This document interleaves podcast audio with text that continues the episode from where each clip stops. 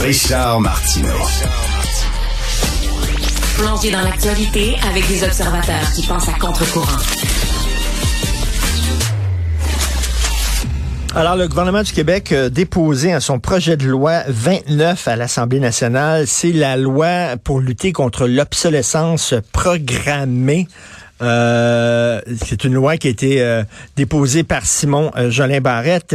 Et là, ce qu'on veut, c'est s'assurer que, par exemple, lorsque vous achetez, entre autres, un, mettons, une auto usagée, mais que vous achetez pas un citron et que cette auto-là va rouler quand même pendant un certain nombre d'années. Là, c'est pas, il va y avoir des comités qui vont siéger pour dire c'est quoi le nombre d'années minimal qu'un produit doit. Mais tu sais, achètes un frigo, il pète après trois ans tu veux le faire réparer, les pièces sont plus disponibles, euh, il faut que tu achètes un nouveau modèle. Bref, là, on veut protéger les gens. On dit, ben, tout le monde est d'accord là-dessus, ça tombe sous le sens, non? Eh bien, non, il y a des gens qui ont des peurs, qui ont des craintes sur ce projet de loi-là. C'est euh, le cas de la Corporation des concessionnaires automobiles du Québec qui exprime sa très forte inquiétude à la suite du dépôt du projet de loi 29. On va parler avec M. Sam Yuchi, qui est président de la Corporation des concessionnaires automobile du Québec. Bonjour, M. Yuchi. Bonjour, M. Martineau. Bonjour. Qu'est-ce qui vous inquiète dans ce projet de loi-là? Ben, on est inquiet pour, pour les organisations qu'on représente, les concessionnaires automobiles du Québec, mais avant tout, on est inquiet pour les, Québécois, M. Martineau. Euh, le principe du projet de loi fait, plein de sens. On comprend bien que pour certains biens euh, de consommation, là, nommément le matériel électronique, ben oui. euh, les appareils domestiques, on a un problème dans le sens que ces biens-là, actuellement, ne sont pas réparables. Dans le cas des appareils domestiques, à une certaine époque, pas si lointaine, on était en mesure de les réparer. Hein. On avait une laveuse sécheuse qui nous durait 15, 20, 25 ans. Oui. On était en mesure de les réparer. C'est plus le cas aujourd'hui. Alors, le gouvernement, d'une manière totalement noble, je vais le dire, veut créer un écosystème de réparation pour que les Québécois puissent réparer leurs biens à des coûts raisonnables, avec une disponibilité de pièces. Jusque-là, ça va. Maintenant, ce qu'on comprend pas, au niveau de l'industrie automobile, pourquoi on est inclus là-dedans? Les biens qu'on distribue, c'est-à-dire les automobiles, ont toujours été des biens réparables. D'ailleurs, il y a toute l'industrie qui s'est développée autour de la réparation automobile, vous le savez. On a, on a des garages pour réparer les biens, pour les entretenir aussi. Alors, pour quelles raisons on, a senti le besoin d'intégrer l'automobile dans cette loi-là? Nous, on, ne voit pas l'opportunité, mais, mais pas du tout. Euh, puis aussi, il y a quelque chose qui est important, c'est que de la manière qu'on a désigné le projet de loi au niveau du gouvernement du Québec, on est venu, euh, en fait, rendre obligatoire le partage de manuels de réparation et autres aux consommateurs, aux Québécois qui le demandent. Euh, vous le savez, les, véhicules sont hautement technologiques aujourd'hui en termes de, de, systèmes de sécurité, des systèmes d'aide à la conduite, des systèmes ADAS, des sensors, euh, des lidars éventuellement, et aussi toute la question de l'électrification les véhicules sont de plus en plus électrifiés. Est-ce qu'il n'y a pas là un, énorme danger pour la sécurité de la personne qui déciderait de manière domestique de réparer lui-même son véhicule? Et ensuite, si la réparation est adéquate ou pas, ben, de mettre ces véhicules-là sur la route. Alors nous, on dit soyons prudents, euh, essayons de voir quel problème on tente de régler, puis est-ce qu'on n'est pas en train d'en créer un autre incidemment? Alors, nous, on C'est ça, c'est qu'on met, on met, tout, on met tous les produits dans le même sac. Effectivement, il y a des produits, il y a des produits électroniques, on le sait, puis ça vous est arrivé aussi comme consommateur, M. Jucci, on achète un produit, euh, cinq, six ans après, il pète, on veut le faire réparer, impossible, les pièces sont plus disponibles, c'est un vieux modèle. Alors qu'une auto, là, on peut trouver une boutique qui va un peu, on va lui demander, as-tu un Galloper d'un Oldsmobile 1957? Le gars va aller chercher, puis là, Christy, il y, en, a plein. Moi, j'ai un ami, Michel Barrette, c'est un ami personnel, je sais pas combien il y a d'autos, puis il peut les faire, là. Il peut trouver, sur Internet, une pièce d'un char de 1943, là, puis il va, il, la trouver, cette pièce-là. Donc, vous, vous dites, ben, c'est pas un problème pour l'industrie automobile, c'est ça? Vous connaissez la prémisse, hein? If it's not broken, Don't fix it. fix it. C'est un peu ironique de le dire dans les circonstances, mais c'est exactement notre position. Parce qu'à vouloir réparer quelque chose qui n'est pas à réparer, on peut briser autre chose. Puis vous savez, on est dans un environnement hautement compétitif, la réparation automobile. Hein? Vous savez, il y a toute une industrie reliée à l'entretien de l'auto euh, qui s'est développée au fil du temps. Euh, une industrie qui est saine, qui est compétitive, qui sert très bien les Québécois. Alors, on est en train de vouloir se mettre la main là-dedans au niveau du gouvernement du Québec. Alors, on dit attention, soyons prudents, soyons responsables. Ben justement, M. Samiucci, si vous avez rien à vous reprocher, s'il n'y a aucun problème avec l'industrie automobile, puis on peut trouver toutes sortes de pièces pour n'importe quel modèle de char, donc pourquoi ça vous inquiète, ce projet de loi-là, finalement, ça vous touche pas plus qu'il faut? Ben, je suis inquiet pour les Québécois, d'une part, qui auront accès, oui, à de l'information. C'est bien de faire circuler l'information, il n'y a rien de négatif en soi. Euh, mais est-ce qu'un Québécois euh, qui déciderait de réparer son véhicule, est-ce que nous, comme société, on est à l'aise que des véhicules qui ont des systèmes ultra complexes désormais, est-ce qu'on est à l'aise à ce qu'un Québécois qui n'a pas les compétences requises, qui n'a pas qui n'est pas allé à l'école, qui n'a pas eu la formation manufacturière afférente, répare son propre véhicule et circule sur nos routes, est-ce qu'on va pas créer un problème de sécurité pour l'ensemble des Québécois à ce niveau-là?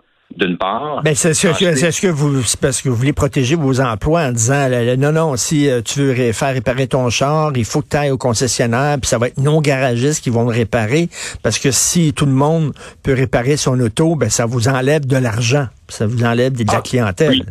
La réponse est très certainement oui. Maintenant, c'est pas la raison primaire pour laquelle on, on, est préoccupé. Moi, moi, je qualifie le projet de loi d'irresponsable. Euh, on a des emplois hautement qualifiés là, dans l'automobile. C'est des gens qui font de la formation euh, continue pour pouvoir, pour pouvoir suivre euh, l'état d'évolution de nos véhicules. Puis ça évolue vite. à une certaine époque, c'était mécanique. Maintenant, c'est beaucoup électronique et les systèmes visent la sécurité et du conducteur et du grand public. Quand on parle d'aide à la conduite, ça va vers éventuellement l'autonomie complète du véhicule. Mais c'est pas vrai que n'importe qui peut réparer ces, ces véhicules-là ça a tellement évolué que de sorte qu'on a des systèmes hautement complexes. Même nous, dans nos concessions, on, on, investit beaucoup, et on s'assure de, je dirais qu'on n'est pas en avant du train. On, essaie de suivre présentement, donc je vois pas comment euh, le Québécois moyen pourrait aujourd'hui en 2023 réparer son mais, mais mettons justement Jean-Pierre qui n'a pas vraiment de connaissances, ben, il essaiera pas de réparer son véhicule. C'est pas fou, c'est lui qui va le conduire, il veut pas se tuer là, sur l'autoroute, le gars là, il, est pas cinglé. Fait que lui, il va tout le temps aller voir un professionnel, tandis que ben effectivement, il y en a des gens qui sont très très bons, puis euh, qui, qui, se connaissent au bout en mécanique, en informatique, puis qui vont pouvoir le faire. Ah ben, l'anecdote doit exister à quelque part certainement, euh, mais faut, faut être faut être responsable. Euh, puis pour moi, ça demeure de, nier euh, les compétences d'une force de travail énorme qu'on a ici au Québec. Les consciences, c'est 45 000 employés, c'est des, des familles qui sont impactées par nos organisations directement, puis c'est des gens qui ont le, le, désir de bien faire, qui sont allés à l'école, qui ont eu des formations. Donc, c'est un peu nier une réalité en quelque sorte de dire que n'importe qui peut, peut travailler sur son véhicule. Alors, pour nous, c'est une situation qui, qui est à risque. Euh, c'est une situation qui finalement ne règle rien. Euh, il faut pas oublier que l'objectif du, du, projet de loi, c'est de régler la question de l'obsolescence programmée. Euh, hmm. Le véhicule, M. Martineau, là, le véhicule automobile, c'est le seul bien de consommation dont la durabilité et la fiabilité n'a cessé de progresser dans le temps. Peu de gens savent ça. C'est pour moi qu'il dit, il y a des études qui l'ont qui l'ont qui l'ont prouvé. Euh, alors, qu'est-ce qu'on tente de régler réellement dans les faits? À quoi on s'adresse? Euh, on s'adresse à un problème inexistant. Et mais, Monsieur Sam Yuchi, est-ce que ça se peut qu'il y ait des gens qui euh, décident de réparer eux-mêmes, on espère qu'ils ont l'expertise puis les connaissances, mais qui décident eux-mêmes de réparer leur automobile parce que, excusez-moi euh, l'expression, mais ils se sont fait fourrer par des garagistes parce que, tu sais, il y a des garagistes là, qui, qui sont fins finaux puis ils voient que si la personne s'y connaît ou pas, puis là il va t'arriver là, attends le galloper puis le smiling puis le ling, qui va parler puis là, ah, ça c'est bien ben, il faut que tu changes cette affaire-là, sinon c'est bien dangereux. Tu dis, ah, OK, changez-le, puis alors tu te fourré. Est-ce que ça se peut qu'il y ait des gens qui disent, ben moi, je suis tanné de ça? Ah ben certainement qu'une question de perception. Moi, c'est pas ce que je vois dans les organisations que je représente, en passant. Euh, est-ce que pour certains Québécois, ils préfèrent faire eux-mêmes parce qu'ils ont peur de de, de, de, de, déléguer ça à un concessionnaire? Sans doute. Euh, puis euh, bien évidemment que dans certains cas, on peut on peut comprendre que il y a une perception qui est établie dans le marché. Euh, Est-ce la réalité? Je pense qu'il y a un gros gap entre la perception puis la réalité dans les faits. Euh, Est-ce que dans une situation comme ça, reste que je dirais qu'une réparation complexe à faire sur le véhicule, est-ce malgré tout souhaitable que la personne qui a une mauvaise perception du concessionnaire répare lui-même euh, son véhicule? Je pense pas que je pense pas que c'est une bonne idée malgré tout, là, disons-le. Euh, Puis une chose qui est quand même intéressante, M. Martineau, c'est que l'entretien des véhicules avec l'électrification de, notre parc requiert de moins en moins d'intervention. Donc, on va de moins en moins chez le concessionnaire faire un entretien, puis même pour les véhicules à essence. Hein. Euh, vous savez, il y a des véhicules maintenant qui requièrent un changement d'huile aux 32 000 km. Alors, parfois, on va rencontrer le concessionnaire une, aux années et demie ou à peu près. Là. Et en terminant, euh, il y, a une chose dans le projet de loi qui vous fatigue aussi, c'est que le gouvernement s'octroie le pouvoir de déterminer les coûts de réparation jugés euh, raisonnables. C'est le gouvernement qui va dire, OK, ça, c'est un coût raisonnable qu'on vous a chargé, euh, concessionnaire, alors que l'autre, c'est un coût déraisonnable. Et ça, vous dites, hum, ça cause problème. Ça cause un énorme problème. Vous savez, on est en affaires, oui, pour être en affaires, c'est, on va pas le nier, là. On a parlé des, des, des, des business hautement importantes. Alors, c'est clair qu'on est là pour, euh, pour générer du bénéfice, OK? Euh, disons-le. Euh, maintenant, comment avoir une prévisibilité là-dessus? Comment comment être en affaires et, laisser le gouvernement gérer mes coûts de revient puis comment je vais charger à la porte à, mon client? Il y a quelque chose qui il y a quelque chose qui fonctionne pas là-dedans, M. Martineau, en nous et moi, là, ça ne fait aucun sens. Puis quand on regarde la réalité des faits, encore une fois, je le répète, euh, il y a de moins, en, moins en moins de présence nécessaire chez le concessionnaire parce que les biens ne mm. brisent pas.